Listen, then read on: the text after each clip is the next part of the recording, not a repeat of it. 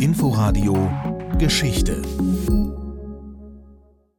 Ein herzliches Willkommen zu einer Viertelstunde Vergangenheit aus der Nähe betrachtet, in einer Zeit, in der uns die Vergangenheit buchstäblich auf den Leib rückt. Historische Vergleiche und Narrative wurden und werden in diesen Tagen eingesetzt, um zu verstehen, was in der Gegenwart passiert, aber auch um Ansprüche zu legitimieren oder Aggressionen zu verschleiern. Spätere Historikerinnen und Historiker werden sich über diese Zeit beugen und über Weggabelungen sinnieren, an denen andere Entwicklungen möglich gewesen wären. Trost spendet den geschichtlich Interessierten vielleicht ein mutiger Mann, dessen 100. Geburtstag vor kurzem wir noch nicht haben recht würdigen können, Władysław Bartoszewski. Auschwitz-Überlebender Publizist und zeitweilig Außenminister eines freien Polens. Zur Hochzeit der Ost-West-Konfrontation in den 1980er Jahren äußerte er sich in einem Gespräch im damaligen Sender Freies Berlin erstaunlich hoffnungsfroh. In der Hierarchie der moralischen Werte, die unsere ist, ist doch jedes Volk berechtigt, Freiheit, Unabhängigkeit äh, zu haben, aufzubewahren oder zu bekommen und menschenwürdig zu leben. Ich kann Ihnen tröstend sagen und optimistisch, im 20. Jahrhundert verneint das niemand.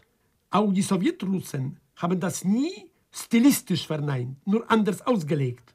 Und vor einem Jahrhundert oder vor zwei Jahrhunderten hat niemand geredet über die Freiheit, Menschenwürde und Arbeitsrecht für alle Leute in der Welt. Das hat sich schon was verändert in der Geschichte. Und im Großen und Ganzen ist die Menschheit trotz allen Grausamkeiten des 20. Jahrhunderts trotz Nazisystem und Archipel Gulag, doch besser geworden. Władysław Bartoszewski im Jahre 1984. Am 19. Februar 1922 wurde er in Warschau geboren. Unser Polen-Korrespondent Jan Palukat erinnert jetzt an ihn und daran, wie mit ihm ein heute seltener gewordener Ton im polnisch-deutschen Gespräch Einzug hielt. Deutschlandkritische, bisweilen feindselige Töne gehören bei der Polen regierenden Peace-Partei zum rhetorischen Standardrepertoire. Sittenlos, heidnisch und von neomarxistischer Ideologie durchtränkt sei dieses Deutschland, schimpfte etwa jetzt der polnische Bildungsminister, anscheinend empört über einen Text in einer deutschen Zeitung über seine Politik. Auch Verweise auf den Zweiten Weltkrieg sind nicht selten, nicht nur, wenn es um Reparationen geht. Das Wort dabei führen meist Politiker, die die Grauen der deutschen Besatzungszeit nicht am eigenen Leib erleben mussten. In auffallendem Kontrast dazu waren und sind es gerade jene Polen, die die blutigen Jahre unter den Deutschen überlebten, die sich später für Dialog und Aussöhnung einsetzten. Und das war keineswegs selbstverständlich. Der Vater sagte mir klar, dass er die Deutschen im Krieg gehasst hat. Er habe kein Deutsch sprechen wollen, obwohl er es perfekt sprach. Sagte dieser Tage Władysław Bartoszewskis Sohn, Władysław Theophil, der Deutschen Welle. Bartoszewski Senior, 1922 in Warschau geboren, gehört zu jenen Politikern, die zu Ikonen ihrer Zeit werden und deren Strahlkraft noch lange nachglimmt. In Bartoszewskis Fall weniger durch allerhöchste Ämter, wobei er dem Nachwendepolen mehrfach als Außenminister diente, als durch Charisma und Wirken, oft im Hintergrund, etwa als Berater der Tusk-Regierung, wo er sich um das schwierige Verhältnis der Polen zu Deutschland und das noch schwierigere zu den Juden kümmerte. Als den wohl wichtigsten Brückenbauer zwischen Polen und Deutschland bezeichnete ihn der damalige Bundespräsident Joachim Gauck bei der Trauerfeier nach Bartoszewskis Tod vor sieben Jahren. Als Deutsche nehmen wir Abschied von einem Menschen, der uns die Hand gereicht hat, als das in beiden Völkern noch auf starke Vorbehalte stieß. Wir haben einen Freund, ein Vorbild, wir haben einen wunderbaren Menschen verloren.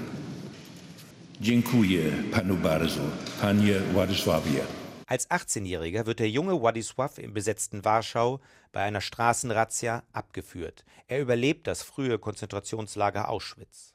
Im Stalinismus wurde er, der damals seinen frühen Berufswunsch Journalist ausübte, erneut Opfer staatlicher Repressalien.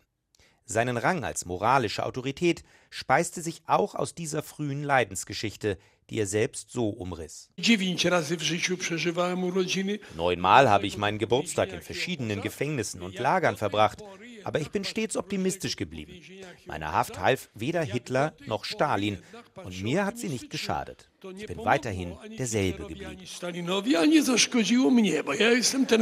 In einem weiteren Interview meinte er, er habe sich in Auschwitz nicht ausmalen können, dass er einmal Deutsche als Bürger eines demokratischen Landes als Freunde haben werde. Seinem Sohn zufolge gehörte zu diesen Freunden auch Helmut Kohl. Und trotz des Hasses auf die Besatzer seien die Weichen auf Annäherung bereits gestellt worden, als der junge Bartoschewski noch im Untergrund studierte. Die selbsternannten deutschen Herrenmenschen versagten den Einheimischen nämlich höhere Bildung. Als der Vater aus Auschwitz zurückgekehrt war und im Untergrund studierte, gab es schon damals unter den Studenten Diskussionen, dass man die Deutschen wird bestrafen müssen, aber dass man die Beziehungen zu ihnen nach dem Krieg doch irgendwie regeln müsste. Dass der Krieg gewonnen würde, wussten schon alle. 1943 war das gerade in Polen allgemeine Überzeugung. Man muss sie bestrafen. Aber nicht alle sind Hitler-Anhänger und man soll auch einen Faden der Verständigung finden. Deutsch hat Bartuszewski dann doch ausgiebig gesprochen, unter anderem auch als Gastprofessor an deutschen Universitäten. Er war, so Joachim Gauck postum, ein unverdientes Geschenk an die Deutschen, das wir aber gern angenommen hätten. Ein bisweilen schwieriger Gesprächspartner auch, der Fragen gern mit langen Verästelungen beantwortete, um dann doch irgendwann zum Punkt zu kommen. Sein Sohn, vom ganzen Habitus her ähnlich, scheint auch das geerbt zu haben. Bartoszewski Junior ist heute selbst Politiker in der früheren Bauernpartei PSL, steht aber naturgemäß etwas im Schatten seines fast namensgleichen Vaters und dessen moralischer Autorität. Aber vielleicht ist es heute, angesichts des bisweilen deutschfeindlichen Getöses aus dem politischen Warschau, an uns, hinwegzusehen und sich daran zu erinnern, dass Deutsche und Polen auch in hundert Jahren noch Nachbarn sein werden und sich irgendwie zusammenraufen müssen. Das, was Jan Palokat ebenso freundlich umschrieben hat, die lange Verästelung bei den Antworten, das zeichnet auch das Gespräch mit Władysław Bartoszewski aus, das in unserem Hörfunkarchiv aus dem Jahre 1984 erhalten ist. Aber es sind gerade diese Verästelungen, die Zusammenhänge herstellen und Raum lassen für Verständigung. Was führte eigentlich die jungen Menschen im Zweiten Weltkrieg in den Widerstand gegen die Besatzung? Ich glaube, das war hm, die bewusste Entscheidung der Mehrheit äh, der damaligen äh, polnischen Jugendlichen, egal welcher Weltanschauung, ob sie katholisch waren oder laizistisch gesinnt, ob sie sozialistisch waren oder national gesinnt, egal. Nämlich die hm, Bedingungen, äh, die diese Besatzungsmacht, diese unmenschliche Macht geschafft hat in Polen, waren so unmenschlich, so grausam, dass man nicht viel zur Wahl gehabt hat. Entweder sich zu widerstellen oder einfach, ja, im Stillen krepieren. Außerdem, die Nazis haben mir im Wesentlichen geholfen, in Anführungszeichen. Nämlich, die haben mir im Rahmen einer Razzia gegen polnische äh, Oberschichte, wie man das damals genannt hat, mm, verhaftet oder interniert. Jedenfalls, äh, ich war nach Auschwitz gebracht, als 18-Jähriger schon, äh, mit tausenden anderen zufälligen Opfern des präventiven Terrors. Und nach geglückten Entlassung aus dem Lager war ich 19, war für mich klar, es gibt keine wichtigere Aufgabe, als sich als Mensch auf jede mögliche Weise im Rahmen des Möglichen dem, dieser Grausamkeit zu widerstellen, den Menschen zu helfen, die betroffen sind und die Leute mit äh, zu organisieren.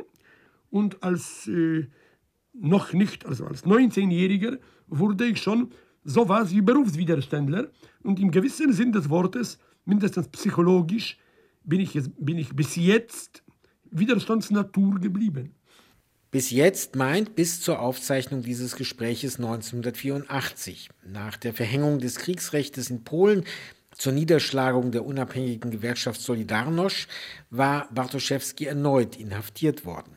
Sein Blick richtet sich auf die langen Linien der Geschichte. Es gibt für mich keine guten oder schlechten Völker. Es gibt aber unterschiedliche Erfahrungen, die die Völker und Staaten in der Geschichte der Menschheit gemacht haben. Hier muss ich sagen, dass für mich als Polen und als polnischen Historiker und als Schriftsteller steht es außer Frage, dass das Schicksal Polens und der Polen immer und insbesondere in den letzten 200 Jahren mit der Idee der Freiheit verbunden war. Äh, man könnte auch behaupten, dass diese Freiheitsidee oder ähnliche Freiheitsidee in der Geschichte des französischen und englischen Volkes hm, sichtbar äh, ist und äh, eine bedeutende Rolle bei der Entstehung der Vereinigten Staaten im 18. Jahrhundert gespielt hat. Dagegen scheint es nicht zuzutreffen, dass das Schicksal des deutschen Volks, das vor allem durch den Staat geformt wurde, mit der Idee der Freiheit verbunden ist. Vielmehr scheint es mir so, dass in der jahrhundertelangen Geschichte der Deutschen eine kulturelle Beziehung zur Freiheit fehlt. Władysław Bartoszewski im Jahr 1984 er konnte sich wenige Jahre später darüber freuen, dass auch die Deutschen eine kulturelle Beziehung zur Freiheit eindrucksvoll unter Beweis stellten. Vor 100 Jahren ist der Historiker, Publizist und zeitweilige Außenminister Polens geboren worden. Themenwechsel und damit gehen wir weit in die Vergangenheit zurück. In London ist seit kurzem die Ausstellung The World of Stonehenge zu sehen. Mit dabei als Objekte einige gute Bekannte, die Himmelsscheibe von Nebra aus dem Museum von Halle und der Goldhut von Schifferstadt aus dem Museum von Speyer. Für uns hat Gabi Biesinger die Schau gesehen. Wer gehofft hatte, die Ausstellungsmacher hätten den Steinkreis von Stonehenge tatsächlich ins British Museum geschafft, der wird bitter enttäuscht. We couldn't bring Stonehenge to the exhibition. We did try and we spoke to English Heritage, but it wasn't wasn't possible. Wir haben uns wirklich bemüht und mit English Heritage gesprochen, aber es war leider nicht möglich, scherzt Kurator Neil Wilkin.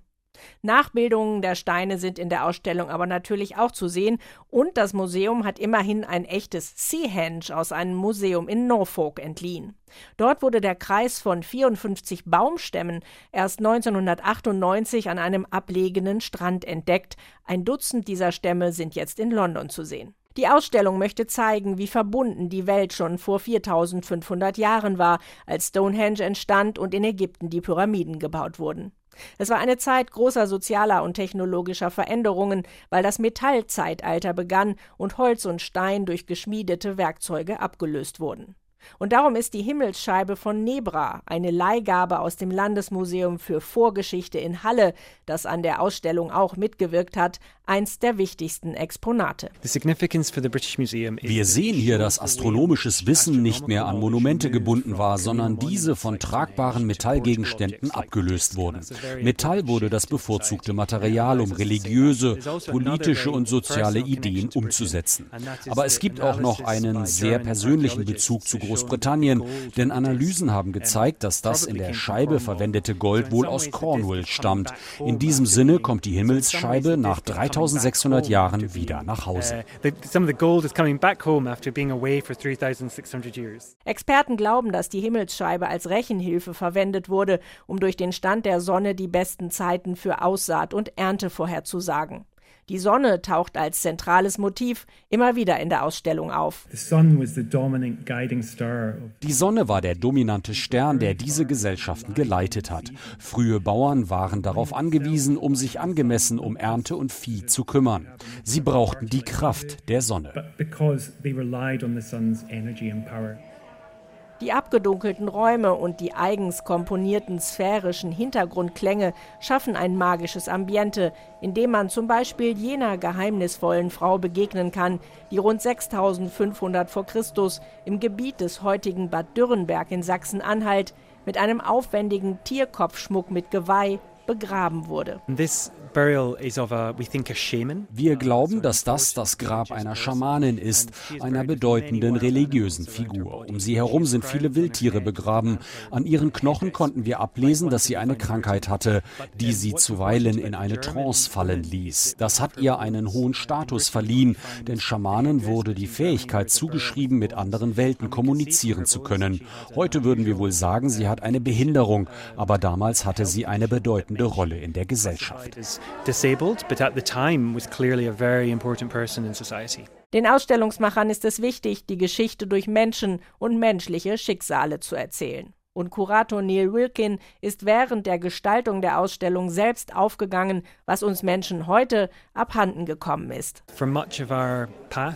Die Menschen haben früher ein ganz anderes Verhältnis zur Natur gehabt. Jäger und Sammler, aber auch später die Bauern haben mit der Natur gearbeitet und nicht dagegen. Und das habe ich persönlich gelernt. Es lohnt sich zurückzuschauen auf das Verhältnis der Menschen zur Natur. The World of Stonehenge im British Museum bis 17. Juli. Wer nicht ganz so weit reisen möchte, es gibt auch die bereits vor einiger Zeit hier vorgestellte Ausstellung Stonehenge in Herne im dortigen LWL Museum für Archäologie.